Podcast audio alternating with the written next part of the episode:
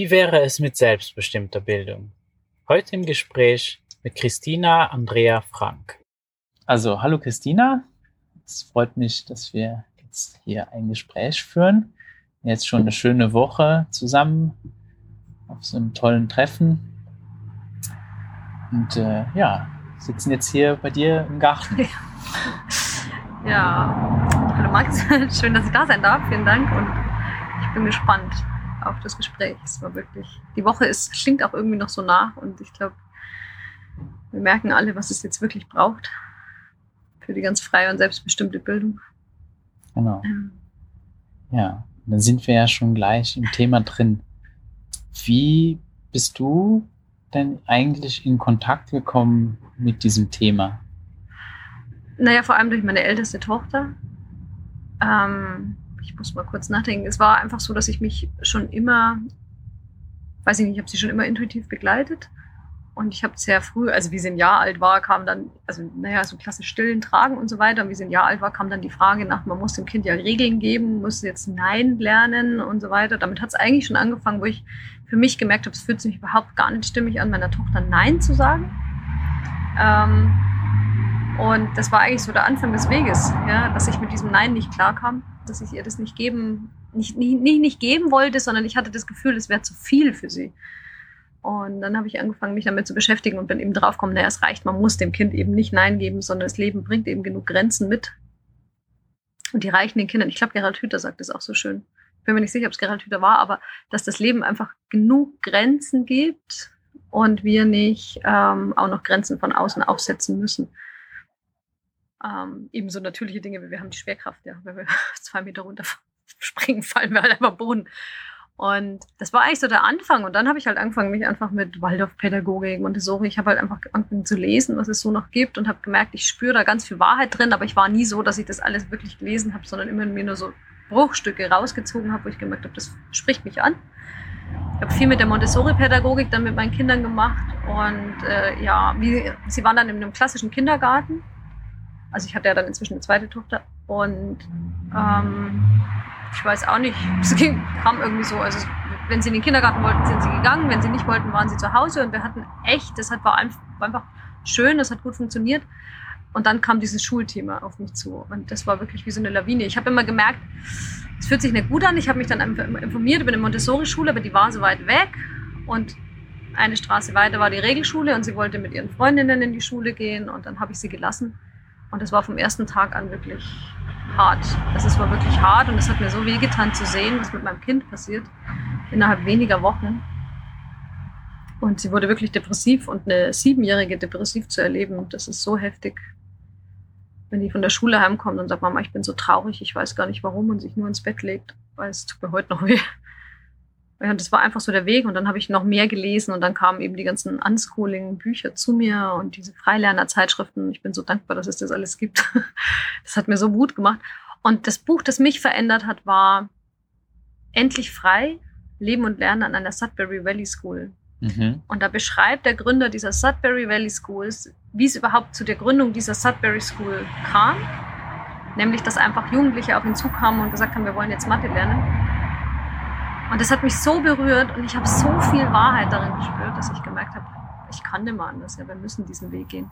Und wir haben sie erstmal noch runter von der Regelschule und auf die Montessori-Schule und auch die zweite ist in der Montessori-Schule eingeschult worden. Aber auch das war einfach noch viel zu eng und wir haben dann einfach geguckt, was brauchen wir, damit wir diesen Weg gehen können als Familie, weil in Deutschland ist es ja eben nicht erlaubt und ähm, ich habe auch gemerkt, ich kann es nicht alleine stemmen, also ich brauche auf jeden Fall noch andere Menschen dazu, die, mich, die mir helfen, weil wir, hatten dann noch ein drittes Kind gekriegt. ja. Und so kam das alles, dass wir dann auf Reisen gegangen sind, sie aus der Schule genommen haben und geguckt haben, was brauchen wir jetzt. Ja. Also das aus der Schule raus, das war dann, also ihr habt dann den Weg gewählt aus Deutschland raus. Ja. Und dann einfach reisen. Ja, wir sind tatsächlich erstmal nach Österreich. Wir haben in Österreich eine schöne Community gefunden. Ähm, das sind fünf Familien, oder so. Also keine Ahnung, so 20 Menschen, die an einem Ort leben und eine kleine Schule betreiben mit 20 Kindern. Aber es war halt wirklich so, dass meine Töchter das erste Mal aus der Schule, aus dieser Schulpflicht rauskamen und die wollten eigentlich gar nicht gehen. Also die hatten gar keine Lust, jetzt nochmal in die Schule zu gehen. Die wollten ja lieber zu Hause bleiben und da hatten sie halt die Möglichkeit, auch wirklich zu Hause zu bleiben. Und so wirklich wohlgefühlt haben sie sich nicht an dem Ort, obwohl es eigentlich so rundum perfekt klang, aber wir haben gemerkt, das ist es auch nicht. Und dann sind wir auf Reisen gegangen, nach drei Monaten. Also drei Monate waren wir in dieser freien Schule, dieser ganz freien Schule und dann sind wir auf Reisen gegangen. Du bist ja auch sehr aktiv, auch online. Ähm, schreibst auch öfters mal Dinge zum Thema. Ja. Und äh, wie, wie kam es dazu, äh, dass du das auch teil mit der Welt so geteilt hast? Naja, also das Schreiben online fing damit an, dass ich, ähm, ich habe schon immer unglaublich gern geschrieben. Ich hatte immer eine, eine, Freundin, wir haben uns immer Briefe hin und her geschrieben und die Freundin fiel aber irgendwann weg. Und dann ähm, habe ich das Schreiben so ein bisschen vergessen.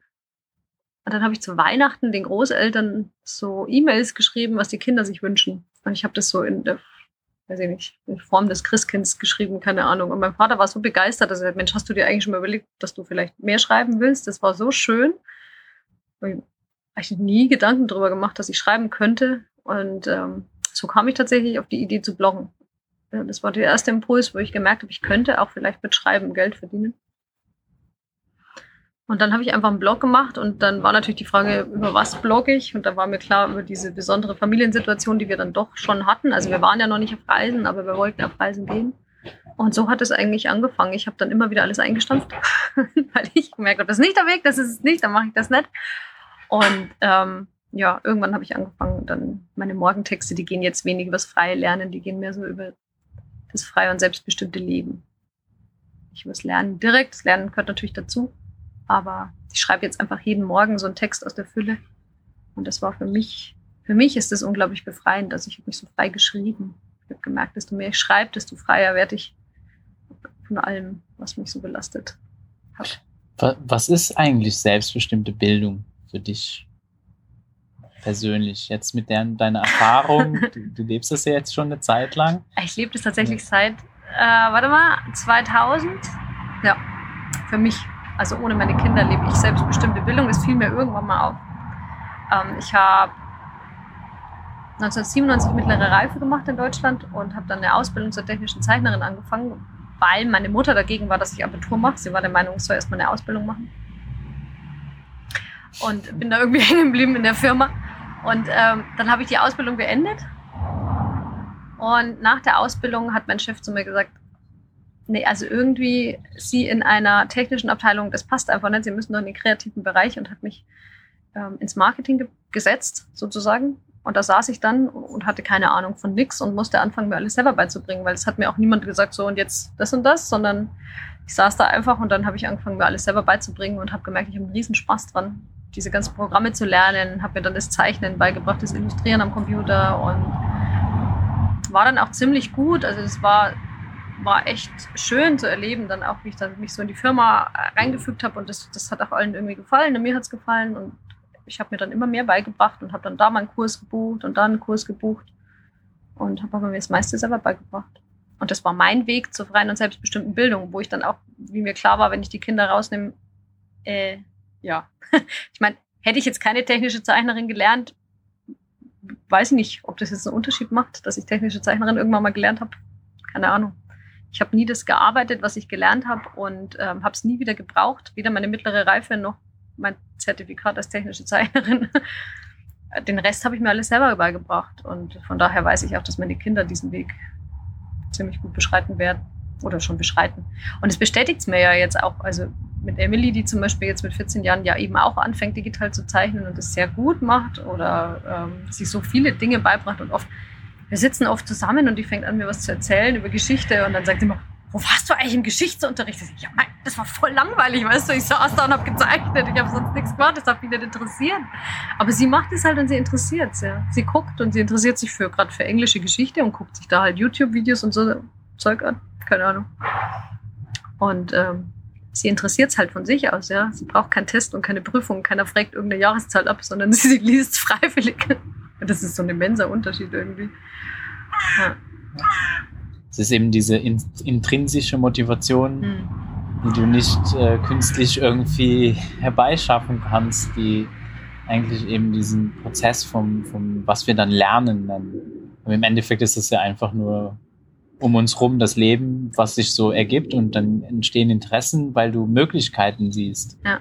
Ja. Ja. Ich kann noch mal was dazu erzählen, wie ich ähm, nach, der, nach der Elternzeit bin ich nochmal zurückgegangen in die Firma und wollte diesen Job weitermachen. Mhm. Und ich hatte mich ja weiterentwickelt, ja. Es war ja, ich habe ja zwei Kinder dann gehabt und ich habe mich echt enorm weiterentwickelt. Habe ja dann eben diese ganzen Pädagogik-Dinger. Ich habe ja so viel gelesen über Pädagogik, ich kannte mich ja so gut aus mit allem.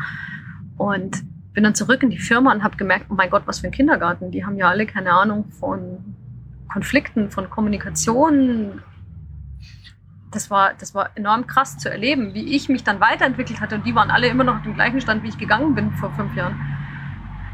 Und wo ich gemerkt habe, ich will mein ganzes Leben da nicht verbringen. Das ist mir zu langweilig. Mein, ich, die Vorstellung, die nächsten 30 Jahre da an diesem Laptop zu sitzen und digital zu zeichnen und immer das Gleiche zu machen, das war, das hat mich so erschlagen. Ich saß da einmal und habe mich mit einer Arbeitskollegin unterhalten, die mir eben, die eben zehn Jahre voraus war und die gesagt, jetzt habe ich mein 20-jähriges Firmenjubiläum und das war für mich so wie so eine Offenbarung. Also, das ist nicht mein Weg. Ich will was, ich will leben. Ich, ich will nicht hier sitzen und mein ganzes Leben lang zeichnen und nur immer das Gleiche machen.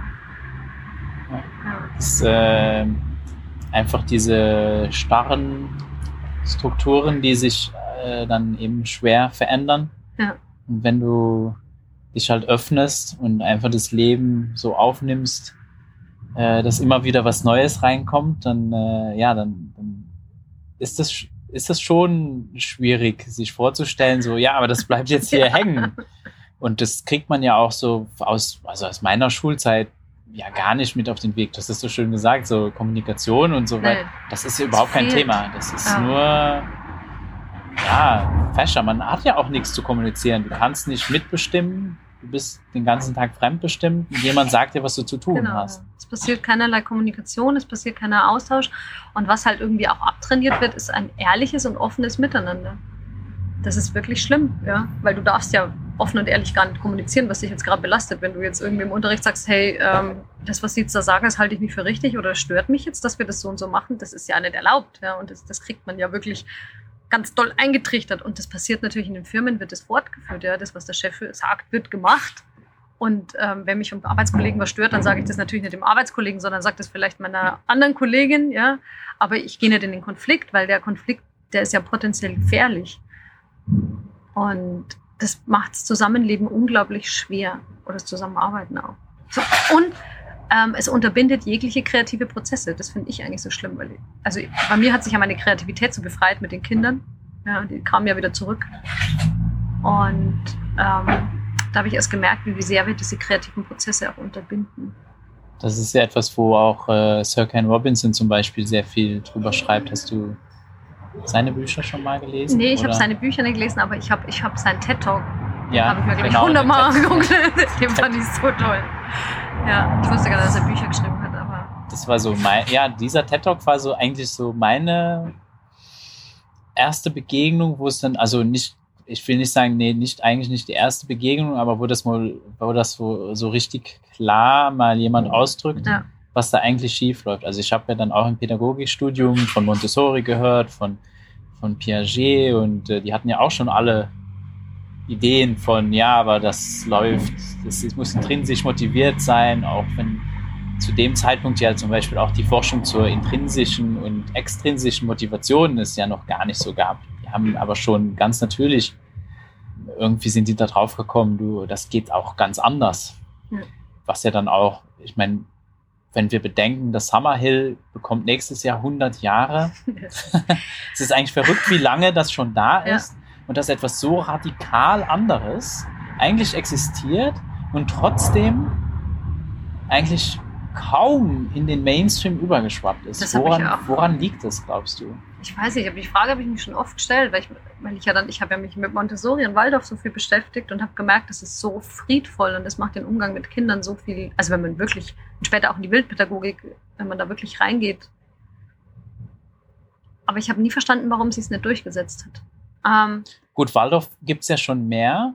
Ja, aber es ist ja, jetzt ist aber, aber trotzdem, guck mal, was ja. ja. die, die ihren Namen tanzen. Ja. Es ist ja, mein Kind geht auf die Waldorfschule, es tanzt seinen Namen. Also das ist ja, auch immer so ein bisschen ins Lächerliche gezogen. Es wird ja, nicht, ähm, aber ich, ich habe nie so wirklich rausgefunden, woran es. Auch dann die Sudbury-Schule, ich meine, du hast auch davon erzählt, von dem Buch. Das geht ja dann noch wesentlich weiter, dass eben der junge Mensch wirklich Nein sagen darf.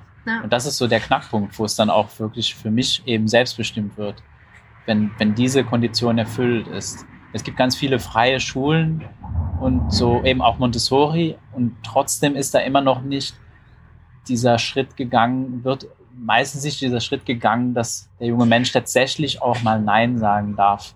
Das, das, ich glaube, das große Problem an, an Waldorf, an Montessori, an Bildpädagogik, das, hat alles so seine Wahrheit und es hat alles so seine eine gute Berechtigung.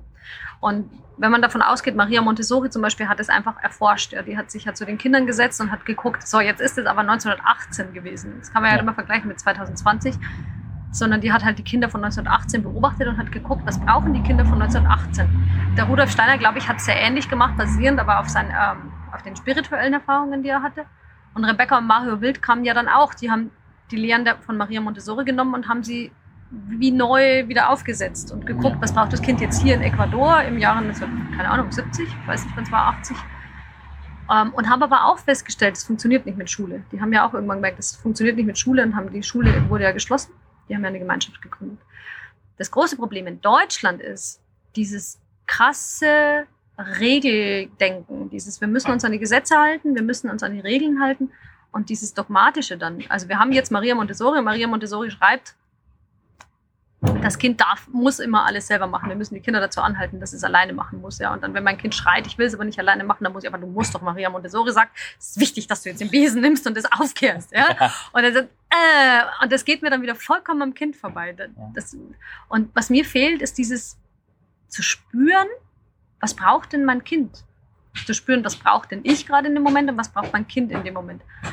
Und für mich ist es existenziell, dass wenn wir Kinder im Außen begleiten, dass wir unsere Kinder im Innen kennenlernen und uns diese Verletzungen und Traumata anschauen, die wir mit uns tragen und diese Muster und Prägungen und ähm, dann brauchen wir auch keine Konzepte mehr. Ja? Und im Grunde ist ja. das in den Sudbury Schools ja auch. Das sind sicher Menschen, die viel schon sich angeguckt haben. Das schreiben die vielleicht nicht in ihren Büchern, aber ja, nur das wechselt ja auch einfach. Das Interessante ist ja, dass da, wenn das ähm, wirklich auch nachhaltig funktioniert, also die, die dann auch wirklich überleben, äh, sich ja auch einfach von Jahr zu Jahr wechseln, nämlich mhm. abhängig von wer ist genau. da. In Summerhill finde ich es immer wieder toll, dass dann so, so und jetzt ist wieder ein neues Schuljahr und dann irgendwann, so, da ist dieses fette Regelbuch, also da ist auch dieses Klischee, da gibt es keine Regeln. Also ich habe Summerhill besucht und das Regelwerk ist sehr, sehr dick, sehr umfangreich, wie viele Regeln es da gibt. Aber das Interessante ist, das kann auch zu jedem Moment hm. zerrissen werden. Und dann kommt es halt vor, so, das Regelwerk, weg damit. Wir fangen wieder von vorne an. Das ist super, das könnte man in Deutschland auch mal machen. Ja, und das ist auch no notwendig, ja. äh, glaube ich, einfach das manchmal so über Bord zu schmeißen und einfach mal auch zu gucken, was braucht es denn eigentlich wirklich? Ja. Da habe ich jetzt irgendwann letztens mal so einen Bericht eben dann von Summerhill, wo die dann auch wieder mal so einen Moment hatten und dann war gerade danach ein Fernsehteam da und da haben die das ganze Regelbuch eben zerrissen und dann war in, äh, waren die dann in einer Versammlung und da ging es um die Schlafenszeiten und alle waren völlig übernächtig, weil die ja die Regeln abgeschafft hatten und dann, ja, dann war das auch so. Dann sind die schlafen gegangen, wenn die Lust hatten. Und dann saßen die, dann waren die so, du, äh, vielleicht brauchen wir wieder die Schlafenszeiten, weil das hier geht nicht. Das ist einfach für uns nicht angenehm und jeder ist hier müde und wir sind alle äh, genervt voneinander und ja, und ja. dann hat man festgestellt, du, die Regel macht Sinn. Lass uns die doch wieder einführen. Im Einverständnis von allen und nicht einfach irgendjemand hat das jetzt bestimmt, ja. sondern nee, das wurde gemeinsam besprochen. Auch nicht eine Mehrheit, die das dann über jeden verhängt, sondern ja. nee, das wird gemeinsam besprochen. Ich habe auch das Gefühl, wir, wir ich habe das jetzt auch wieder gemerkt, die Woche, wo wir waren, manchmal auch in den, also in den Gemeinschaften, die existieren, es wird oft manches wie, wie, wie tot geredet, statt dass es einfach mal aktiv angewendet wird. Man macht sich, wir, machen, wir Menschen neigen uns dazu, wir Menschen neigen dazu, uns Sachen kaputt zu denken. Und ja. dann äh, uns zu überlegen, was braucht es jetzt alles, ohne anzufangen. Wenn ich aber aus der spirituellen Sicht sage, okay, ich habe jetzt hier a bunch of people, also keine Ahnung, wie es auf Deutsch heißt, so eine Menge an Leuten, Und äh, ich habe den Platz und wir gucken jetzt mal, was braucht dieser Platz und was brauchen diese Menschen, weil jeder Platz und jeder Haufen Menschen ist ja wieder anders. Der kriegt eine ganz andere Energie mit. Die haben eine ganz andere eigene Struktur, die mitbringen. Jeder bringt ja auch so sein kleines System schon mit rein.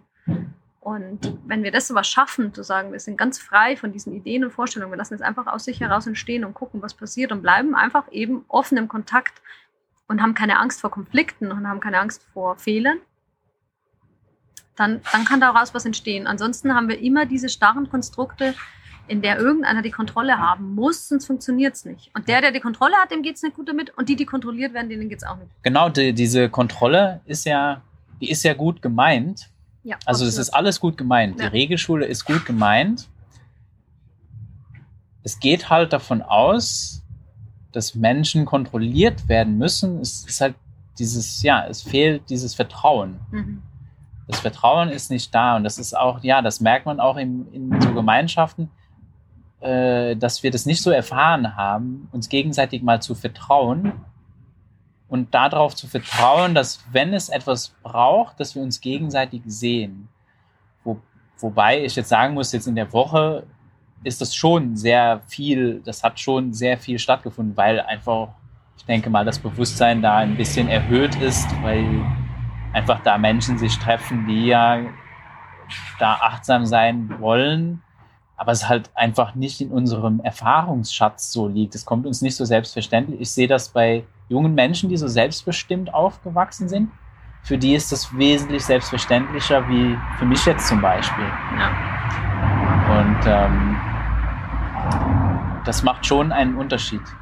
Wenn, wenn, wenn du sehr lange eben so fremdbestimmt warst, ist eben auch das, das weißt du, dieser Prozess, den man Deschooling ja nennt, ne, der, der bei mir auf jeden Fall in meinem Alltag, wenn ich mal wieder drauf, mich aufmerksam darauf mache, den spüre ich den, dass der einfach immer irgendwie im Hintergrund läuft. Ja.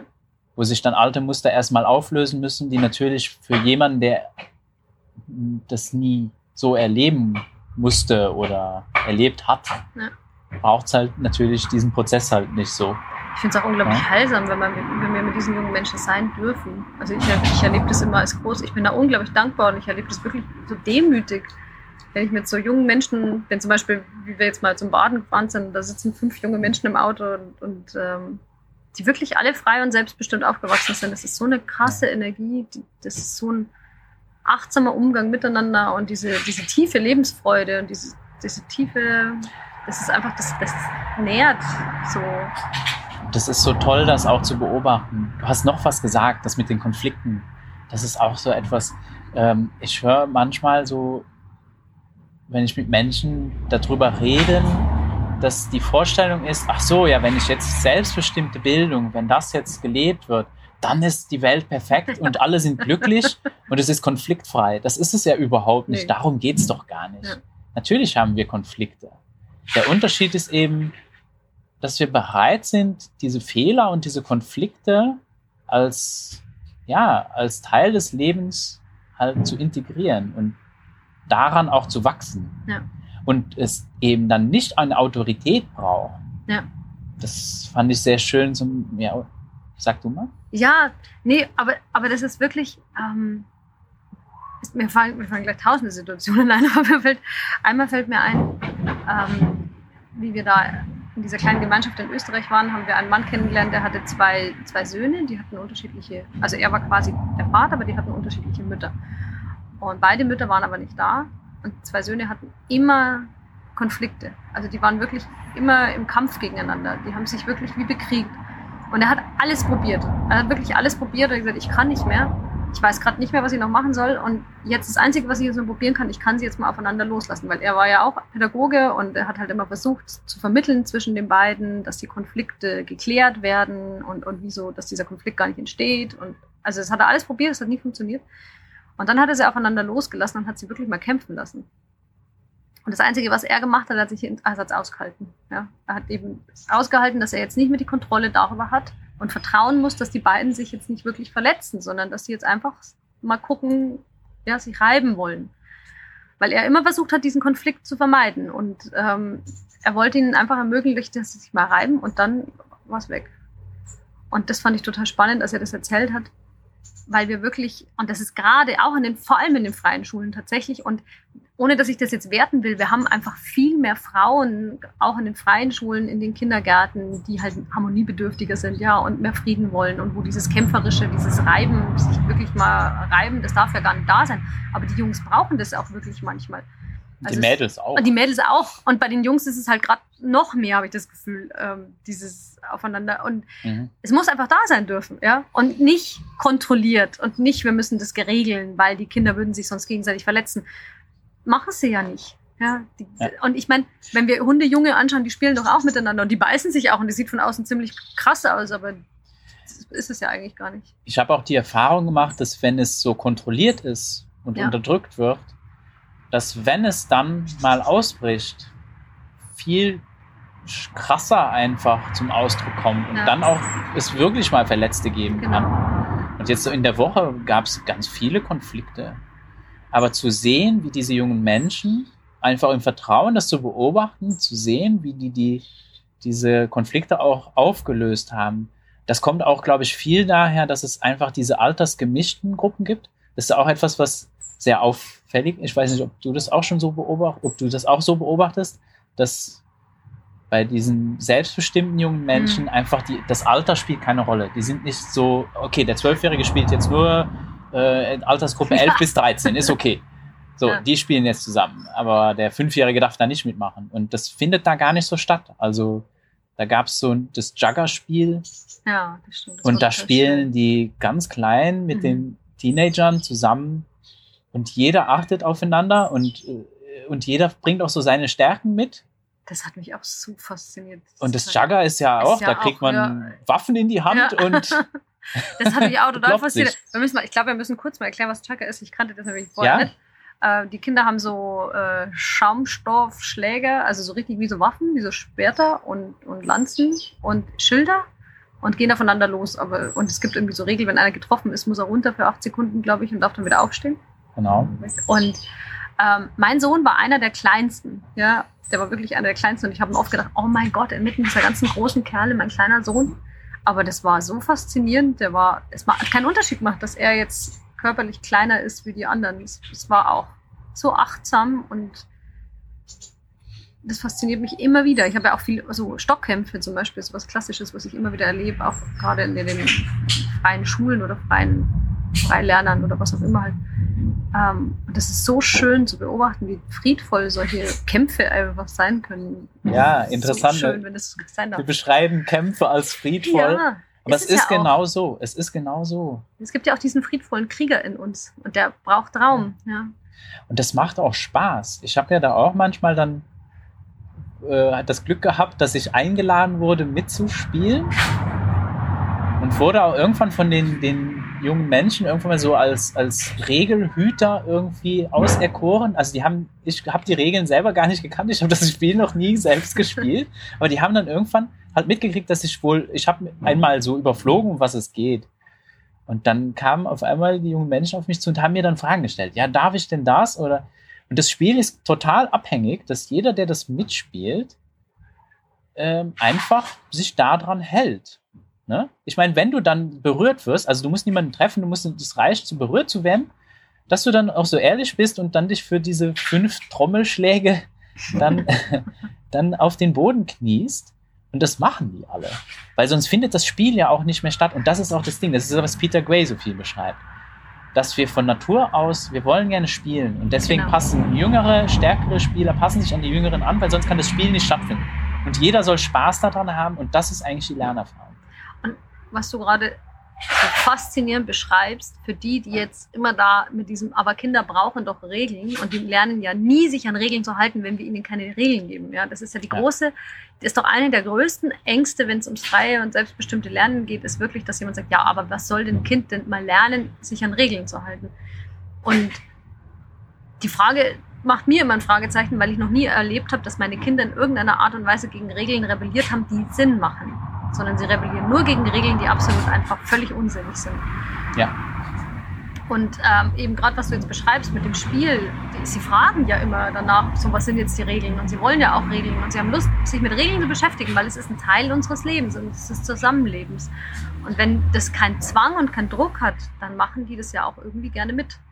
Ja, und auch im freien Spiel. Ich meine, jetzt Jugger ist etwas, wo es ein Regelwerk gibt und dann trotzdem, die spielen ja dann und machen sich dann, die sind aber auch nicht starr, sondern mhm. die können die verändern, weil genau, ja. sie sind ja die Gruppe, die zusammen spielt. Sie spielen kein Turnier und dann wird auch sogar aus diesem reglementierten Spiel ein freies Spiel, in dem diese Regeln einfach aufgebrochen werden. Ich meine, ich spiele äh, also ich spiele ja gerne Magic the Gathering und das spiele ich ja dann auch auf diesen Festivals. Magic the Gathering ist ein sehr komplexes Spiel und da spielen auch die Sechsjährigen mit. Die spielen dann mit den englischen Karten mit. Und auch die, wenn ich die jungen Menschen unter sich beobachte, machen daraus ein freies Spiel. Ja. Dann geht es mehr so um Spielmechaniken und dann darf ich so viele Länder legen, wie ich will oder so. Das ist vielleicht ein bisschen jetzt äh, Geschwafel für jemand, der Magic the Gathering nicht kennt, aber einfach nur, da gibt es Regeln und die passen die an. Und ja. zwar auf das Spiellevel oder auf was die gerade Lust haben, zu, damit zu entdecken.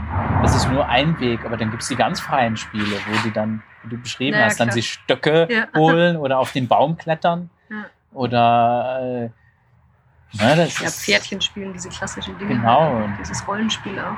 Da gibt es auch viele Sachen. Ich beobachte die jungen Menschen dann über so, wenn man dann an so einem Ort ist, dann ist man ja auch frei, das Geschehen, dieses Gewusel so ein bisschen zu beobachten. Und bei vielen Dingen verstehe ich überhaupt nicht, was da gerade läuft. Aber es ist sehr klar zu sehen, dass unter sich, also haben die unaus, da gibt es unausgesprochene mhm. Dinge. Das heißt, da, es ist nie einfach nur irgendwas äh, Wildes oder das, da gibt es immer ja. Regeln. Aber die brauchen gar nicht vorher festgelegt zu werden, die müssen nicht aufgeschrieben werden, die müssen nicht mal ausgesprochen werden. Das stimmt. Die sind denen irgendwie ganz natürlich klar. Ja. Das ist wie, wie wir, wie wir angefangen haben, auf Reisen zu gehen, waren wir 2016 auf einem Campingplatz und da ähm, waren wir auch drei Monate an einem Stück.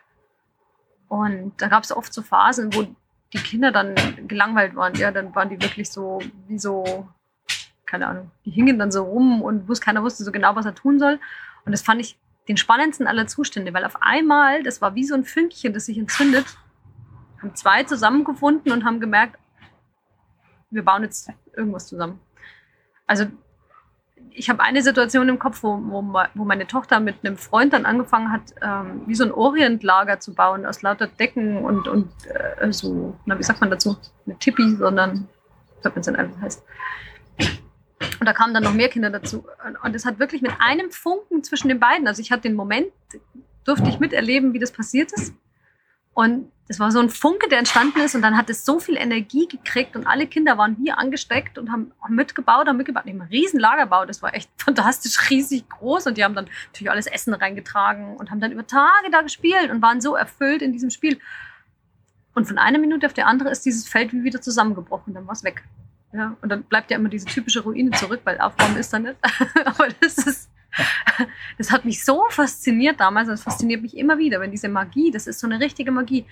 Und das erlebe ich inzwischen ja auch unter den Erwachsenen, wenn wir es schaffen, wirklich ganz frei zu sein von dem, wir müssen jetzt Geld verdienen, weil äh, ja, wir sind ja als Erwachsene, wir müssen arbeiten und Geld verdienen. Wenn wir uns auch wieder auf diese Magie einlassen, dann entsteht bei uns auch sowas, dass wir so Projekte einfach entstehen lassen. Wie zum Beispiel die Beziehungsrebellen, die wir haben, die sind genau auf diese Art und Weise entstanden. Keiner weiß, wie es passiert ist. Und eines Tages wird die Energie vielleicht wieder rausgehen. Aber solange genießen wir es einfach und machen es.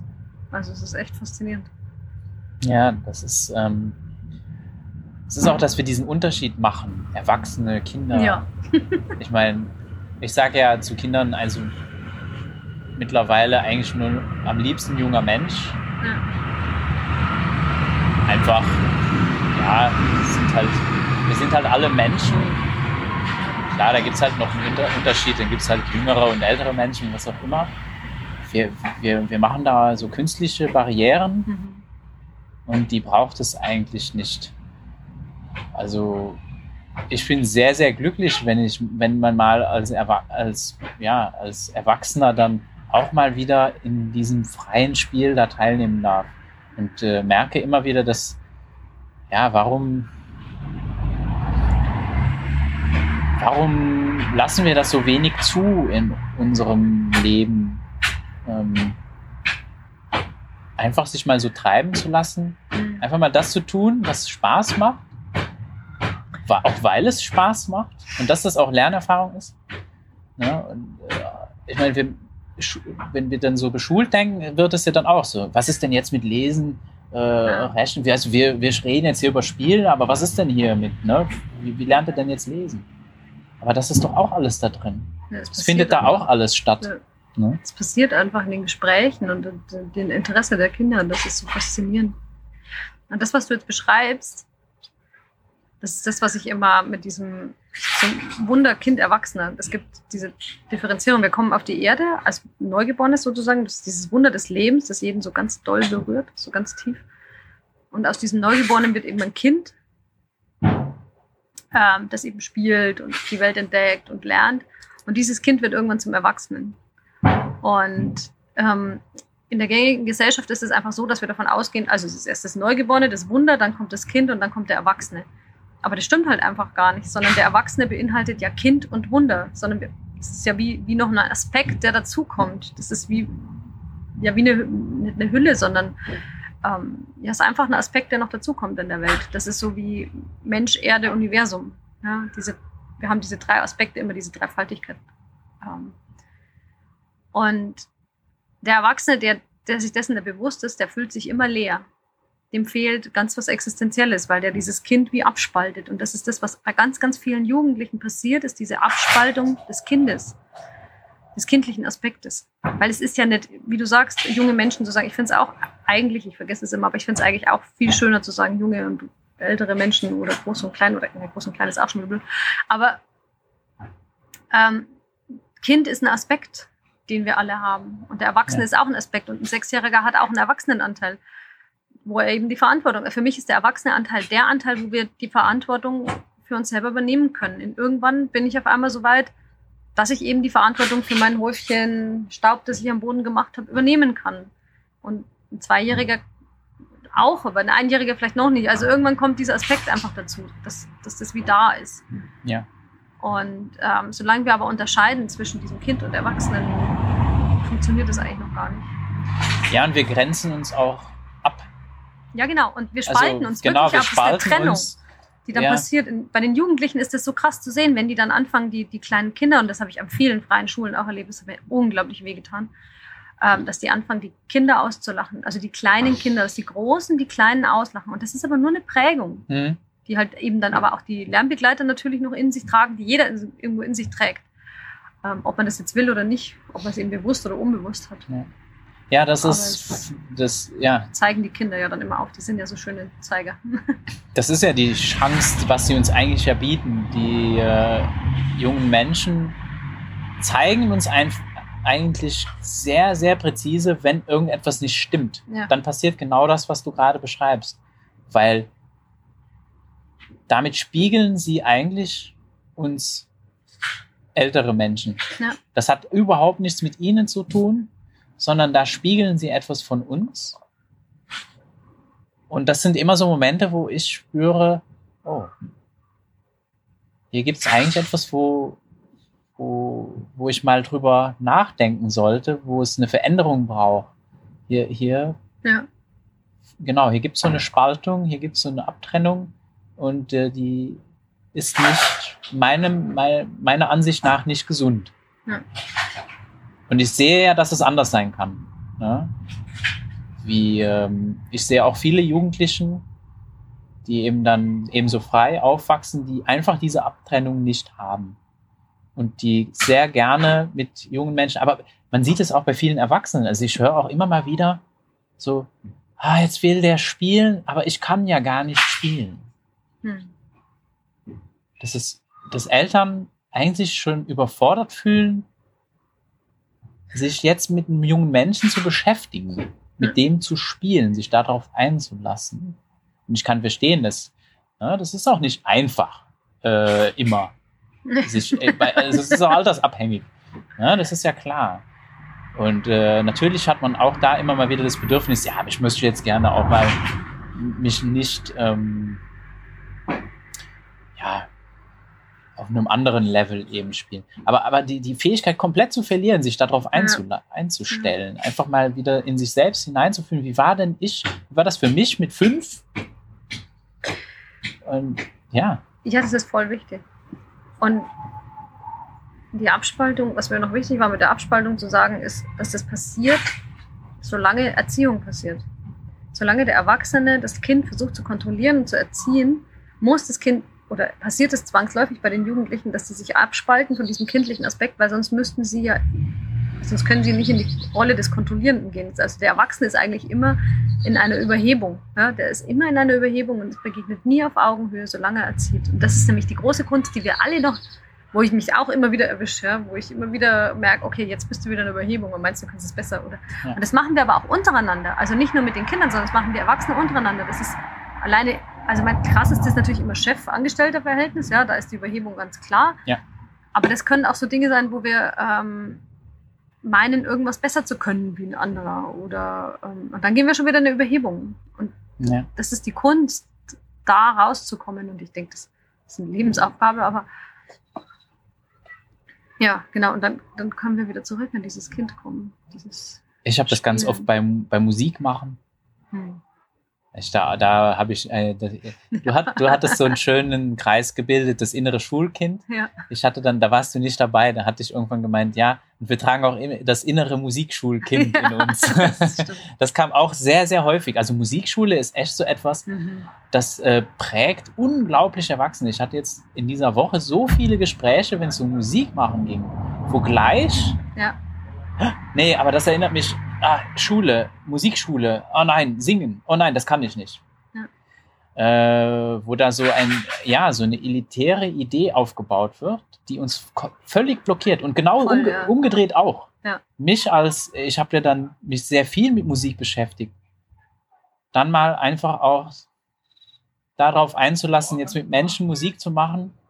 Oder wie kann ich das überhaupt, dass das wieder eine schöne Erfahrung wird, dass wir eben einfach zusammen spielen. Ja, dass du dich mit der Begeisterung mitnimmst. Genau, und dass, dass es auch nicht wichtig ist.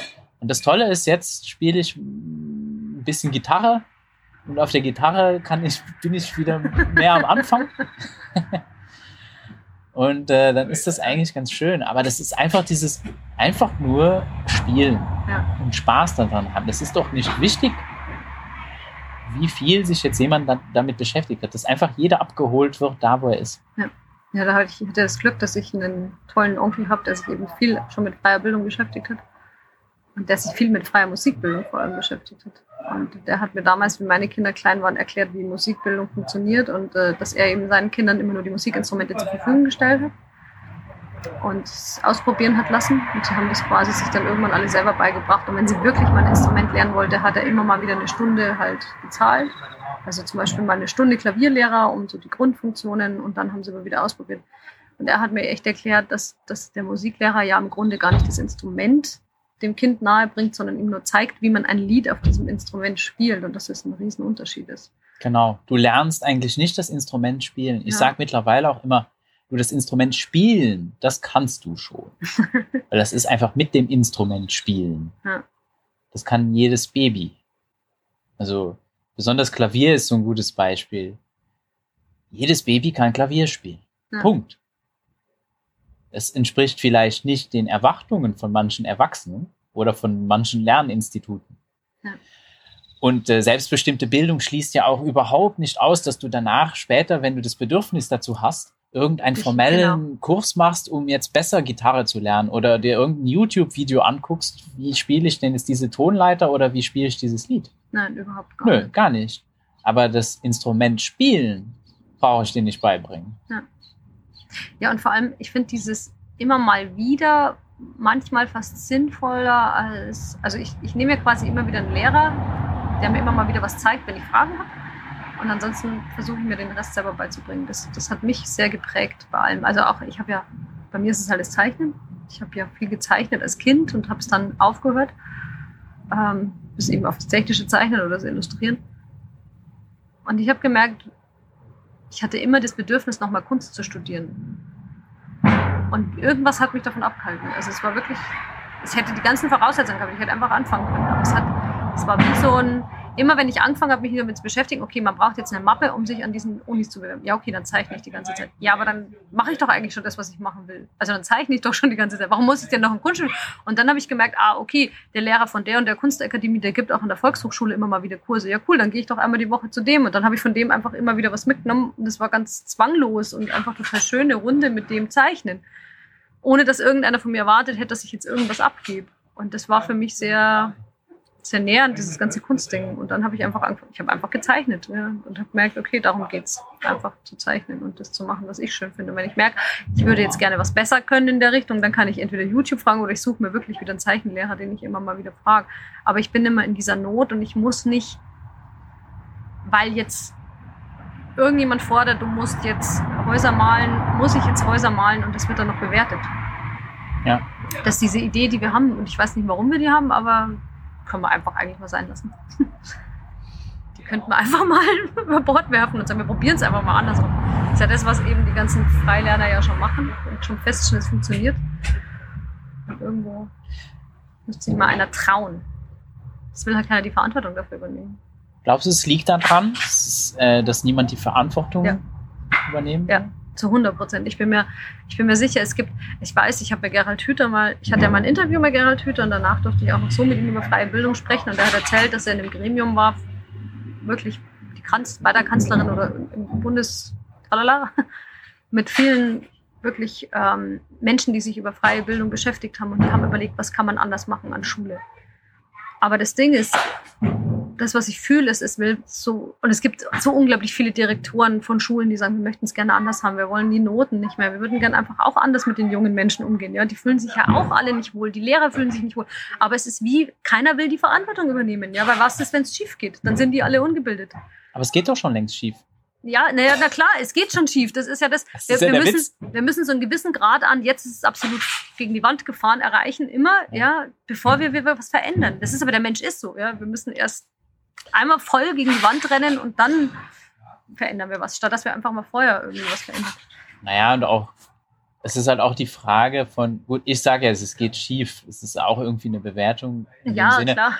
Ähm, aber sie fühlen sich einfach nicht wohl aber damit. Es gibt genau, so viele, die sich nicht wohl damit fühlen. Es ist ja auffällig, wie viele Menschen in den Burnout gehen oder auch, äh, da gibt es dieses tolle Beispiel. Geh auf Google und gib ein School is Okay. und dann guckst du mal, was kommt. Krass, das ich noch nie gemacht.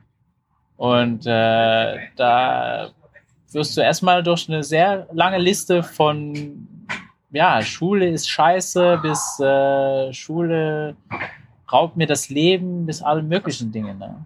Auch viele Dinge, die gar nicht so thematisiert werden. Also es ist, äh, ich hatte selten habe ich Gespräche mit jungen Menschen, die in der Schule sind, in Regelschulen, die sich nicht darüber beklagen.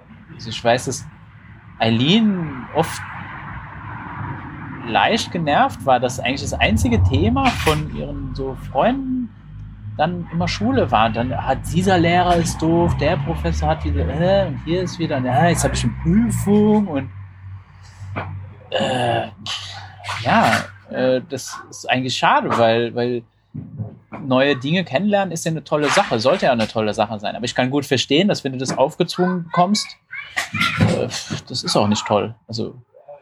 Naja, wir, wir haben, glaube ich, auch diese interessante Dynamik, dass es ja immer einen braucht, der sagt, was zu tun ist. Also das ist ja, das ist eben dieses innere Schulkind, ja.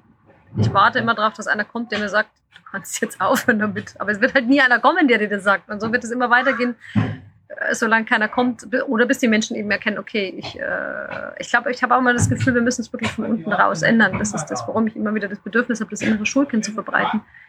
Weil wenn wir dann genug vom Bewusstsein her soweit sind, dann können wir auch sagen, okay, es gibt ja jetzt immer mehr Lehrer, die sagen, ich gehe nicht mehr oder immer mehr Eltern, die sagen, okay, vielleicht ist es das doch nicht. Es gibt ja inzwischen wirklich andere Wege, um das umzusetzen. Weißt du, der, was mir gerade noch so kam, war, der Klimawandel ist eigentlich das beste Beispiel dafür, wie, wie sehr der Mensch sich in seiner Komfortzone bewegt, so lange, bis es gar nicht mehr geht. Das machen ja wenn allen, ja, es ist, ob das jetzt Beziehungen sind, ähm, ob das Familiensituationen ist, ob das Arbeit ist. Wie viele gehen 30 Jahre lang in die gleiche Arbeit und sind da unglücklich. Anstatt dass sie einfach mal was verändern und sich einen anderen Job suchen. Und der Klimawandel zeigt es jetzt gerade extrem auf. Ja. Waldbrände und, und alles mögliche Verrückte passiert. Anstatt dass wir einfach sagen, okay, es gäbe ein paar ganz einfache Lösungsansätze, lasst uns die mal umsetzen. Machen alle irgendwie so weiter und sagen, wir könnten mal hier ein Elektroauto einführen oder ja, ich gehe in den Biomarkt. Ich würde das auch jetzt gar nicht jedem, also ich würde das nicht aufzwingen. Ich finde es halt schade, dass das Interesse auch, die Offenheit einfach, mal einfach darüber zu sprechen und sich das mal anzuhören und nicht gleich das abzublocken als, aha, du kritisierst mich jetzt hier. Hm. So, nee, guck mal, ich mache das anders. Und ja, man kann das vielleicht als, und ja, wir kritisieren auch. Wir kritisieren auch, weil, aber das ist, glaube ich, hat mehr mit, bei mir auf jeden Fall mit meiner eigenen Erfahrung auch zu tun weil es, also mir persönlich ging es in der Schule einfach nicht gut. Ja. Und das trage ich ja mit mir rum. Da kommt halt oft so, ja, aber für mich war Schule doch toll. Und dann ist das doch okay. Dann bin ich so, ja, aber das ist ja schön und gut. Für mich war sie aber nicht toll. Können ja. wir denn nicht doch einfach mal akzeptieren? Ich kann akzeptieren, dass Schule für dich toll war oder dass du da ein, eine gute Erinnerung dran hast, aber können wir doch mal bitte auch akzeptieren, dass es vielleicht für mich nicht toll war und dass es andere Menschen gibt, für die das nicht toll ist. Und dass man wenigstens die freie Wahl hat, dass man wenigstens gefragt wird. Ja, ja, Finde ich ja eigentlich nicht zu viel verlangt, dass das mal einfach genau. wenigstens der Mensch gefragt wird. Willst du eigentlich hier sein? Ja. Gefällt Absolut. dir das? Geht es dir hier gut? Das ist das, was ich so gar nicht verstehe. Dass wir bis zum Kindergartenalter die Kinder frei entscheiden lassen können und dann nicht mehr. Aber ich weiß, da steckt halt eine Angst dahinter. Ja, da ist wieder diese, diese Angst, dass den. Im Grunde geht es ja nur, auch wenn es vielleicht für uns wirkt, es jetzt verdreht, ja, weil wir den Weg einfach anders kennen und wissen, es funktioniert sozusagen und den Kindern geht es besser damit. Aber für viele steckt ja da die Angst dahinter, dass die Kinder wie verwahrlosen ich würde auch gar nicht sagen, dass es jedem jungen Mensch wirklich besser damit ge gehen würde, wenn jetzt nur noch die Eltern die Verantwortung hätten. Nee, überhaupt nicht. ganz, also Aber es gäbe, es gäbe so viele andere, ähm, so viele andere tolle Möglichkeiten, Eben. um Menschen zu begleiten. Ich habe ich habe äh, früher, wo wir, wo wir früher gewohnt haben, ich hatte einen Nachbar, der hat das, das Jugendhaus aufgebaut und geleitet und ich fand das immer so genial, was der mit den Jugendlichen gemacht hat. Ich war wirklich so beeindruckt. Ich durfte da immer mal wieder reinspitzen, wie der mit den Jugendlichen in Kontakt gegangen ist, in Beziehung gegangen ist und einfach nur in denen ihnen, ihnen einen Kaffee geschenkt hat und, eine, und einen Billardtisch und, und äh, ihnen einfach den Raum gegeben hat. Das, was er in der Schule eben nicht hatte. Und ähm, also ich kann aus meiner Erfahrung sagen, ich hatte als, nicht als Jugendliche, aber als Teenager so mit 13 eine echt krasse Zeit, wo meine, meine Mutter, ich weiß nicht, ob sie eine Depression hatte, aber so von außen betrachtet würde ich sagen, sie hatte eine Depression. Meine Eltern haben sich getrennt, mein Vater war nicht da, meine Mutter in der Depression. Ich war quasi wirklich unbegleitet. Und ich hätte echt andere Erwachsene gebraucht. Aber das Einzige, was passiert ist, ich bin in die Schule gegangen, wurde gezwungen, noch mehr zu lernen und wurde dann noch halt mit, naja, aber du bist ja eh zu doof für Mathe, so ungefähr. Ja. Und ich hätte einfach mal jemanden gebraucht, der gesagt hat, hey, sag mal, geht's dir gerade vielleicht nicht so gut? Brauchst ja. du irgendwas? Aber es konnte gar keiner sehen. Der dich ernst nimmt und dich mal. Ja, und einfach äh, mal sieht. Das ist etwas, was ich auch, das, ist, das, ist, das fällt mir immer mehr und immer stärker auf, wenn ich mal so Workshops in Schulen, also das versuche ich mittlerweile wirklich echt zu vermeiden, aber dieses Bedürfnis dieser jungen Menschen, sich mal einfach nur gesehen zu werden, ja. einfach mal gesehen zu werden und mal einfach irgendwas mitzuteilen, was die gerade so beschäftigt. Und ich, es gibt ja, Stimmt, es, ja. Gibt, es, gibt, es gibt zum Glück Erwachsene in diesen Institutionen, ja. die das auch zulassen. Und, und da gibt es auch schon tolle Erfahrungen. Aber sehr viele machen sich das Leben echt schwer mit diesen Disziplinsmaßnahmen, mit diesen Erziehungsversuchen macht man sich das Leben als Pädagoge echt schwer. Ja. Und das wäre einfach nicht notwendig. Das ja. braucht es gar nicht. Ja. Ähm, und das ist aber doch wieder die, das ist doch wieder die Angst, die Verantwortung zu übernehmen dafür. Ja. Also weißt du, was passiert, wenn, wenn jetzt eine, ich habe ja, ich kenne es ja umgekehrt von, von Lisa, mit der ich den Kongress gemacht habe. Wir haben ja dieses Bildungswunder im Frühjahr gemacht. Und Lisa war Lehrerin und der ging es halt genau umgekehrt. Die hat versucht, im Rahmen ihrer Möglichkeit mit den Kindern was anders zu machen, aber dann kamen die Eltern und haben sie wirklich ähm, wie gemobbt. Ja. Und die hat es auf der anderen Seite erlebt, weil die Kinder, weil denen, denen ihre Kinder der Meinung nach, ja, die kommen jetzt nicht aufs Gymnasium, weil die Lehrerin geht zu äh, laissez-faire damit. Da wird eine unmögliche Verantwortung übernommen. Das geht ja gar nicht. Da wird die Verantwortung für den Lernenden übernommen. Ja. Und das ist eigentlich Quatsch. Die kannst du nicht übernehmen. Nur der Lernende kann die Verantwortung für sein Lernen übernehmen. Genau. Und dann geht's aber, dann ist es nicht mehr kontrollierbar. Ja, dann ist es nicht mehr kontrollierbar. Aber genau der sollte diese Verantwortung übernehmen. Und wenn du ihm vorlebst, dass das fremdbestimmt sein kann und dass das jemand anderes diese Verantwortung übernehmen könnte. Und das Interessante, eigentlich ist es wirklich sehr, sehr spannend, wo du das jetzt an. Ich habe das noch nicht so bedacht. Weil jetzt fällt mir mal auf, dass es eigentlich so ist, also in Luxemburg darf man ja Homeschooling machen. Mhm. Wenn das aber schief läuft, na, dann sind die Eltern natürlich verantwortlich. Da muss er wieder zurück in die Schule. Und dann sage ich immer, da, ja, aber wenn es denn in der Schule schief läuft, ist dann die Schule verantwortlich? Ist dann das Bildungsministerium verantwortlich? Nee, nee. dann sind es auch wieder die Eltern ja. oder der junge Mensch. Ja. Die Verantwortung wird weggeschoben, immer. Es war tatsächlich auch mein, also, mein, mein, mein Argument, wenn jemand gesagt hat, wie willst du sicher gehen, dass Emily, also es ging ja immer um Emily, weil sie die Älteste ist, dass Emily mal einen Abschluss macht. Und dann habe ich gesagt, wer gibt mir denn die Sicherheit, dass wenn ich sie jetzt auf die Schule lasse und sie nicht genau. mit Druck umgehen kann, der ist doch gar nicht kann doch genauso drogenabhängig drin. werden und, und irgendwo in irgendeiner Gosse landen, weil sie mit dem Druck nicht zurechtkommt in der Schule. Also wer, wer gibt mir denn jetzt, wer gibt mir denn jetzt dieses Ding und sagt, wenn du dein Kind auf der Schule lässt, dann wird was aus ihr und wenn du sie genau. runternimmst, nicht. Und wir so. übernehmen die Verantwortung dafür. Ja, genau. Wir sind verantwortlich dafür, wenn sie keinen Abschluss bekommt. So ist es ja nicht. Nee. Du kommst nicht in die Schule und dann sagt die, ja, und hier übrigens in diesem Vertrag, wo ich dir jetzt, ganze, wo ich dir jetzt den ganzen Tag befehle, was du zu tun hast, garantiere ich dir jetzt auch hiermit einen Abschluss. Das ist ja gar nicht so. Nee. Weil das ist dann auf einmal wieder deine Verantwortung. Wenn es nicht klappt, Stimmt, ja. dann Eigentlich will gar bist du verantwortlich. Ja, und, und, aber, und der, der sie übernehmen könnte, dem wird sie, dem wird sie eigentlich versagt oder weggenommen. Aber weißt du, was spannend ist? Es ist eigentlich Unwissen. Ja. Es ist eigentlich, was da passiert ist, ist großes Unwissen, sowohl auf Seiten der Schule als auch auf Seite der Eltern, weil, weil Eltern, weil keiner weiß, wie Bildung wirklich funktioniert, weil sich niemand, es ist halt 1800 tralala, hat mal einer gesagt, Schule könnte so und so funktionieren, dann haben die das eingeführt, aber es hat sich nie in der Tiefe jemand damit beschäftigt, außer eben so Montessori und sowas, wie, wie funktioniert Bildung wirklich. Ja, und wir haben Dogmas geschaffen, wo wir dann Ideen so, wenn du lesen lernen willst, dann braucht es dieses System. Ja. Und dann äh, kommt irgendjemand anderes, dann kommen diese, dann kommen diese Unschooler daher, machen es ganz anders und es ja. funktioniert trotzdem. So, und was hat, dann müssten wir jetzt bereit sein zuzugeben, du, wir wissen gar nicht, wie das geht. Ja, es ist eigentlich, eigentlich ist es mangelndes Wissen in der Bevölkerung. Oder mangelnde Aufklärung, könnte man ja auch sagen. Also.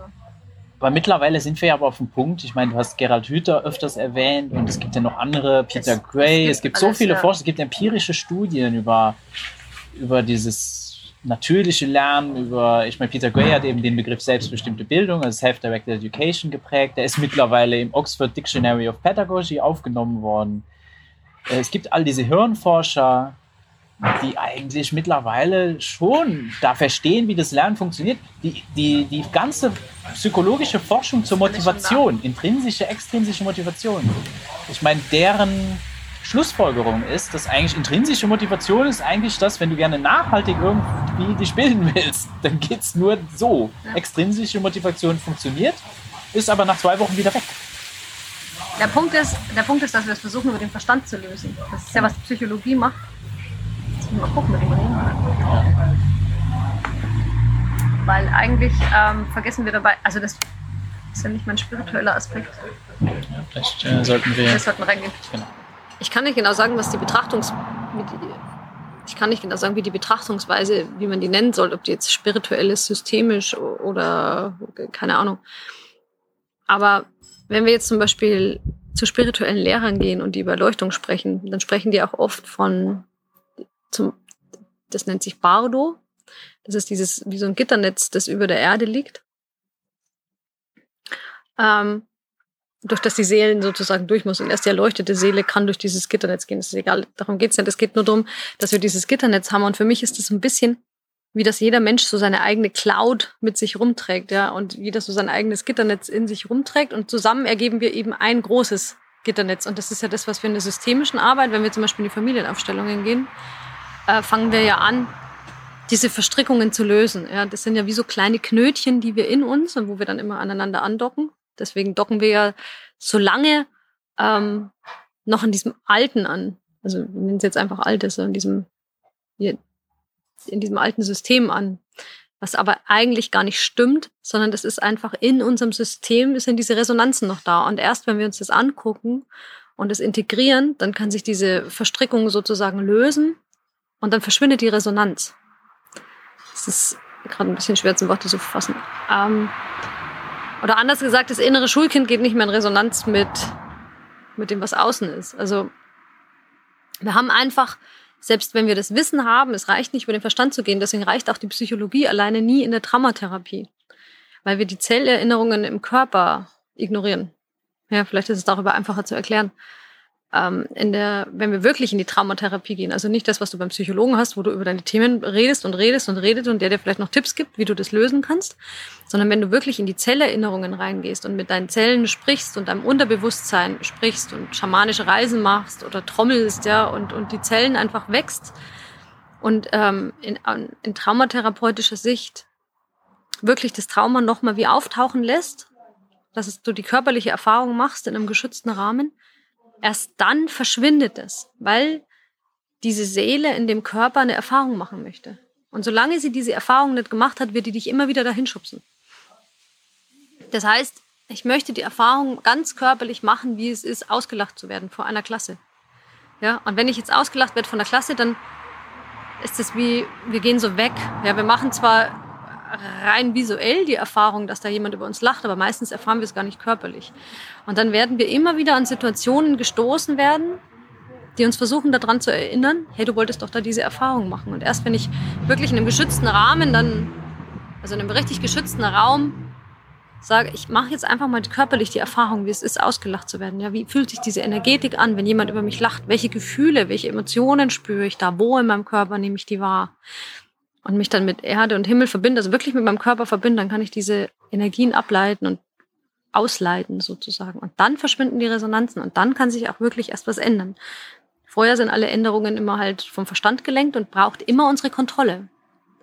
Weil dieses Thema ja wie immer anklopft und anklopft und anklopft. Und das wird immer kontrolliert. Und wenn wir uns aber hinsetzen und quasi eigentlich müssen wir den Widerstand aufgeben. Ja, eigentlich müssen wir vollkommen den Widerstand aufgeben und sagen, okay, wir haben jetzt dieses Schulsystem, was hat es mit mir zu tun? Ja, warum gibt es dieses Schulsystem und wo ist mein Anteil? Ich habe zum Beispiel letztes Jahr ähm, mich jeden Morgen um 8 Uhr an Schulen gesetzt und geguckt, wo ist mein Anteil? Was macht Schule mit mir? In meinem Körper, wo kann ich es wahrnehmen? Und habe angefangen, mich da reinzudehnen, habe gespürt, geguckt, was für Themen hochkommen, habe mir die inneren Kinderanteile angeguckt und habe dann auch andere Menschen begleitet und animiert, es auch zu machen. Und auch manche haben sich dann mit mir hingesetzt und wir haben geguckt gemeinsam, was da ist. Und ich glaube, dass das der einzige Weg ist, den wir haben, um diese, wir müssen diese Traumaenergie lösen und gucken, wo ist unser Anteil, ja. Weil immer, wenn was in meinem Leben ist, hat es was mit mir zu tun. Selbst wenn es nur eine Maus ist, die in meiner Küche ist, dann gucken wir halt, was hat die Maus jetzt mit uns zu tun? Warum ist die Maus jetzt da und was will uns die sagen? Und das ist, glaube ich, der Ansatz, den wir brauchen. Erst wenn wir den gehen, kann sich wirklich was verändern. Solange brauchen wir ja scheinbar Schule noch, um eine Erfahrung zu machen. Also das ist jetzt eben die spirituelle Sichtweise, warum sich auch nichts verändern kann. Ja, es geht ja auch viel, es, es geht ja über Schule hinaus, zieht sich das ja in unser gesamte Organisation von, von Leben. Ja. Ich hatte jetzt vor kurzem so einen Dokumentarfilm gesehen und da ging es um eben Naturvölker und da gibt's halt in verschiedenen Ländern, das war wohl in Kanada und in Australien auch ganz, ähm, wurde das viel gemacht, dass dann eben der Staat oder eben irgendwelche privaten Interessen da hingegangen sind und dann haben die die jungen Menschen aus diesen Völkern rausgenommen und denen mal so, ja, jetzt kriegst du mal eine Ausbildung, weil mhm. du bist ja arm, du hast ja nix. Das ist halt schon, war schon krass einfach zu gucken, weil es ähm, diese Menschen hatten eigentlich alle, haben eigentlich alles. Also mhm. hatten, die sind ja da. Haben alles, sind eigentlich autark und autonom. Und jetzt kommt jemand von außen und erklärt ihnen, aber du hast ja nichts. Und dann ging es so weit, dass in, in, in, in Indien gibt es da wohl so ein Programm, das nennt sich KISS. Ich kann jetzt nicht mehr sagen, für was das steht. aber ich fand es halt lustig, dass es KISS heißt. Und dann war echt in dem Werbefilm, kam dann, wir machen aus Menschen, die Steuern kosten, Steuerzahler. Wow. Und äh, das war so, wow, okay, das ist, es ist auf jeden Fall sehr ehrlich. Ja. was da passiert. Und dann, dann waren dann auch so die Bilder eben, dann wie die dann zu 25.000 ist wohl so dieser Campus groß, äh, in Reihe und Glied, in Uniformen da stehen. Und äh, so, da gibt's so Regeln, Verbote, die dürfen ihre Muttersprache nicht sprechen. Okay. Und so. Also die werden da komplett rausgezogen aus ihrer Kultur. Und äh, das ist auch so ein Aspekt. Kanada und Australien haben sich wohl schon dafür entschuldigt, für diese Praxis. Und es wird so ein bisschen als versuchter Genozid gewertet sogar. Aber diese Praxis findet immer noch statt. Das ist auch etwas, was nicht viel, es war mir gar kein Begriff, das ist das, also ich, man, man hört immer wieder, ja, wir bauen jetzt Schulen in Afrika mhm. und so weiter. Und dann äh, schütteln, stellen sich mir die Nackenhaare auf. Ich denke, du, ja, äh, halt nach unserem Modell hier. Ich weiß ja, dass es das so gar nicht braucht. Das heißt, es ist ja eher die Entwicklung, dass, dass das noch, noch mehr in die, diese Idee noch, noch, noch mehr in die Welt getragen wird. Oder, ja, na, was mir jetzt kommt als Bild, ich habe ähm, ich habe ja ein Buch geschrieben, das noch nicht raus ist. Und da habe ich mich ganz viel mit dem Aborigines beschäftigt. Mhm. Und habe ganz viel über die Aborigines gelesen. Und, und weil das ja das älteste Naturvolk der Welt ist. Und die gibt es ja, glaube ich, schon 50.000 Jahre oder länger. Weiß nicht mehr. Kann also mich nicht mehr so gut wo, erinnern. Wo Australien sich dann entschuldigt hat. ja, genau. Und, äh, und da kamen halt einfach, die haben da ganz friedlich in Australien gelebt. Und dann kamen auf einmal Menschen, die dieses Land eingenommen haben und die ähm, aus ihren natürlichen Plätzen vertrieben haben. Und da kam eben dieser westliche Mensch, der gemeint hat, er wüsste es besser. Und jetzt im Nachhinein tut es ihnen ja auch manchmal ein bisschen leid, dass sie es gemacht haben. Und sie merken auch, wie die Aborigines leiden unter dem, was sie gemacht haben. Manchmal, nicht alle, also nicht jeder sieht dieses Leid. Ähm, aber das ist das, was ja überall passiert. Und ich durfte letztes Jahr einen Vortrag hören von, von Joan Chantney, den ich auch im Bildungswunderkongress dann dieses Jahr interviewt habe. Und der ist eben in so einem Naturvolk aufgewachsen in Amerika. Ich glaube, Idaho oder irgendwie, irgendwie so halt in einem Indianerstamm. Und der hat auch davon berichtet, dass halt da von außen die Leute kamen und gesagt haben, wir haben Schulen gebaut, geht doch in unsere Schulen und ähm, bildet euch da und, und haben das sozusagen verändert, dieses, dieses intakte Konstrukt, diese intakte Community. Und der war da auch, also man konnte seine Wut so ein bisschen fühlen. Das machte den so ein bisschen zornig. Und ich weiß nicht, es ist im Grunde, im Grunde ist es doch so ein bisschen so, wie ich habe hier jetzt ein Kind und gehe davon aus, ich wüsste es besser und ich bringe dem Kind jetzt was bei, weil ich davon ausgehe, dass es das Kind nicht alleine kann. Ja, und dann gehen wir zu diesen Naturvölkern und meinen, wir müssen jetzt, wir wissen es besser. Ja, dabei wissen wir gar nicht, ob wir es besser wissen. Es kann sein, dass, dass unsere Sicht auf die Dinge vielleicht die schlauere sein, aber es kann genauso sein, dass ihre Sicht auf die Dinge oder dass beides nebeneinander existieren darf. Ja, ich bin überzeugt, dass beide voneinander lernen. Genau, dass können. beide voneinander lernen können. Ja. Wir ja. leben ja zusammen hier auf diesem Planeten eigentlich. Eigentlich. das würde ich mal so behaupten. Äh, und äh, ich meine, deren Kultur lebt schon wesentlich länger genau. in Frieden hier. Und da müssen sie doch wohl auch irgendwas richtig machen. Ich finde auch, der westliche, der westliche Mensch nimmt sich manchmal zu wichtig. Manchmal. Ja, und wir arbeiten ja jetzt auch so viel Zeug auf, mit dem zum Beispiel, jetzt kam ganz viel äh, das Thema in in so Kreisen, wo, wo ich gerade so Diskussionen führen über Kolonialismus. Freunde, die in Südafrika sind. Und da ist das natürlich, für die ist es natürlich richtig krass spürbar, was eigentlich äh, dieser Kolonialismus, diese Idee eigentlich mhm. da verursacht hat. Mit diesen, all diesen Dingen, die das halt so mit sich gebracht hat wo die, die das jetzt mal aufarbeiten oder wenigstens versuchen, das aufzuarbeiten, auch mit Widerstand. Und da ist ja auch, weil die Schule ist ein großer Teil davon. Ja. So wie wir sie kennen. Ne? Die ist ja auch noch nicht alt. Nee. Aber die ist ein Teil von Kolonialismus, von Sklaverei. Da gehört die fest mit dazu. Ja, das ist einfach so. Und äh, deswegen finde ich auch eigentlich diese Idee jetzt, äh, wenn man das so als, man nennt es ja auch dann Entwicklungshilfe. Wer braucht denn da Hilfe, sich zu entwickeln? Hm. Und wohin? Und ja, das ist wie du sagst. Und das fängt eben mit dieser Idee an, dass wir auch mit, wenn ein junger Mensch hier auf die Welt kommt, so diese Ideen haben von, ja, wir müssen auch den, der braucht auch Entwicklungshilfe. Da gibt's ja auch so, so, dann, wir haben dann so, da gibt's so Konzepte für, ne? Dann gibt's diese Entwicklungsstufen und was auch immer, wo dann festgelegt ist, so ein Baby sollte jetzt in dem Alter genau das können oder und, und so weiter. Ja. Bis, bis dann zum Erwachsenenalter. Na, und das, das Krasse finde ich ja, dass wenn wir mit vielen Erziehungsideen stülpen wir eigentlich unsere Traumata den Kindern über. Anstatt dass wir sie mal fühlen, die da sind, schieben wir quasi, geben wir das Traumata, das wird von Generation zu Generation, keiner weiß mehr, wo es herkommt, ja. Aber es wird von, in der Ahnenforschung wird es von Generation zu Generation in den Genen weitergegeben. Und in der systemischen Aufstellung, wenn wir da reingehen, wird es auch mhm. weitergegeben. Und das ist, das, was bei Erziehung passiert, ist eigentlich einfach nur, dass wir unsere Traumata und, und das einfach dieses alten, diesen uralten Schladderadutz weitergeben an die ja. nächste Generation.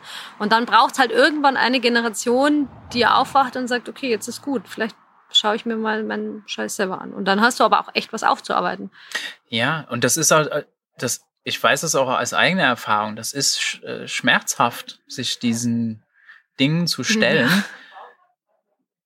Es ist aber unumgänglich, wenn ich mich weiterentwickeln will und einfach es anders und ja, es anders machen will, mehr im Einklang von dem, was ich eigentlich fühle. Mhm. Weil ich bleibe trotzdem im Widerstand. Ich kann mich auch dem verweigern und sagen, gut, ich, ja, ich behalte all meine Traumata und, und guck mir die nicht an. Die gehen aber das, die, die gehen halt nicht weg. Ja. Und äh, die kosten mich halt Energie. Genau, es kostet einfach Energie, das runterzudrücken ja. immer wieder. Auch aus der Angst heraus, so ja. Entscheidungen. Da gibt's so eine, eine Geschichte, die Peter Gray immer erzählt, die, die ich sehr markant finde. Äh, und er kann sie natürlich besser erzählen, weil er ist älter. Das heißt, bei ihm ist es noch stärker. Äh, da erzählt er einfach, als er ein junger Mensch war, wie weit er sich von zu Hause entfernen konnte. Also wie groß sein Radius eigentlich von Freiheit war, wo er hin konnte. Und wenn ich zurückdenke, ich hatte eigentlich auch noch ein, ich hatte das Glück halt, in einem sehr abgeschiedenen Ort aufzuwachsen und hatte auch einen sehr großen Radius. Konnte allein in den Weinbergen umherlaufen. Wir sind allein in den mhm. Wald gegangen, haben da Dinge gebaut und alles Mögliche gemacht. Konnten da auch, da waren auch mehrere Erwachsene und man konnte sich da halt frei bewegen. Und wenn du die Frage heute stellst, wie weit kann ein junger Mensch sich heute aus eigentlich der, dem Blick der seiner Eltern entfernen? Und die Antwort ist ja gar nicht. Hm. Also rein gesetzlich ist es mittlerweile so festgelegt. Gar nicht. Aus Angst. Ja. Und äh, einfach, wenn man mal drüber nachdenkt, was das ein Einschnitt in die Autonomie ist von einem Menschen, der ist regelrecht in einem Gefängnis. Ja, ist ja dieser, dieser, ist wie so ein goldener Käfig, den wir spannen. Das habe ich die letzten Jahre so deutlich gefühlt, in was für einem goldenen Käfig ich eigentlich mich selber einsperre oder eingesperrt habe. Und wie sehr das die Lebendigkeit des Lebens untergräbt. Und auch diese Buntheit wegnimmt. Und es ist echt, also wenn jetzt wieder mal ein bisschen auf so auf das Positive, die, sich da raus zu trauen, das war, das ist wunderbar. Das mhm. ist echt wunderbar. Und eben auch junge Menschen zu beobachten, wie sie frei spielen, wie sie autonom sind, wie sie Vertrauen haben in andere Erwachsene. Mhm. Das ist ähm, auch wie ein junger Mensch vielleicht mal zu dir kommt und dir Vertrauen schenkt. Das stimmt. Das ja. ist ein unglaubliches Geschenk, das ist wunderschön. Und ähm, dem sollten wir uns eigentlich nicht entziehen. Ich hoffe auch, ich habe dann immer so die Hoffnung, jetzt waren ja ganz viele im Lockdown und konnten, hatten mal die Chance, äh, so die, die ihre Kinder kennenzulernen. Ja. Weil, ja, also ich habe sehr viele so Gespräche beobachtet, mhm. wo so auch dann eine, eine gewisse Überforderung aber jemand, der darüber hinausgeht, auch feststellt, wow, das wusste ich ja alles noch gar nicht. Jetzt lerne ich den mal kennen, diesen Menschen, der in meinem Leben ist. Ja, stimmt, ja. Das ist oftmals die große Herausforderung, ja, dann, wenn auf einmal alle zu Hause sind. Dass man sich ganz neu kennenlernen muss. oder kennenlernt nochmal ganz anders. Ja. Das haben viele. Es überfordert ja auch. Also im Grunde ist es, das ganze Leben baut auf Überforderung ja auf. Und das ist ein großes Geschenk, wenn man diese Überforderung einfach da sein lässt. Und einfach mal willkommen heißt. Ja. und nicht weg, versucht wegzuhauen. Das ist tatsächlich das, was am meisten das Leben verhindert, ist der Versuch, diese Überforderung wegzukriegen. Und es kreiert immer mehr Überforderung. Das ist wie so ein, ja, alles, was ich weghaben will, kreiert es ja eigentlich noch mehr, weil es eben immer alles nur gesehen werden will. Oder gefühlt werden will im Körper. Ja, weil Überforderung ist klassisch. Ich glaube, ja, vielleicht ist das auch so einer der Gründe. Schulen sind ja wie so Überforderungsmaschinen. das ist ja wirklich krass, die Überforderung zu spüren. Ich da hinfühlen. Da geben sich die Kinder ja hin für diese Überforderung, die da ist. Ja, es war für mich ein großer Schlüssel, ähm, diese Überforderung anzunehmen, anstatt sie weghaben zu wollen. Also auch, wie wir dann schon auf Reisen waren und die Kinder zu Hause waren und immer dieser Versuch, ja dann trotzdem irgendwie was richtig zu machen und trotzdem gut. Ich muss ja für die Kinder gut da sein. Ich bin ja Mutter, ich muss ja eine vorbereitete Lernumgebung schaffen. Ja. Waren so meine Ideen ähm, keine Ahnung, muss ja präsent sein für meine Kinder. Ja, mir muss es ja immer gut gehen. Die brauchen ja Essen und die, dann sollen sie ja möglichst noch mitkochen können. Dann brauche ich eine Umgebung, wo sie das machen können. Also da, wo, wo ich dieses Level, diesen Perfektionismus an mich selber so hochgesetzt habe, dass ich in der permanenten Überforderung war. Und das endete täglich damit, dass ich irgendwo lag und einfach nicht mehr konnte. Bis ich gemerkt habe, es geht eigentlich darum, dass ich diese Überforderung mal annehme und spüre. Und dass ich diese Beförderung zulassen konnte, hat sich ganz, ganz viel verändert. Ja. Wir hatten ja jetzt auch schon schöne Gespräche über wie wir anders leben und dann kam, äh, haben wir Gespräche über eben diese Gemeinschaft, Community. Hm.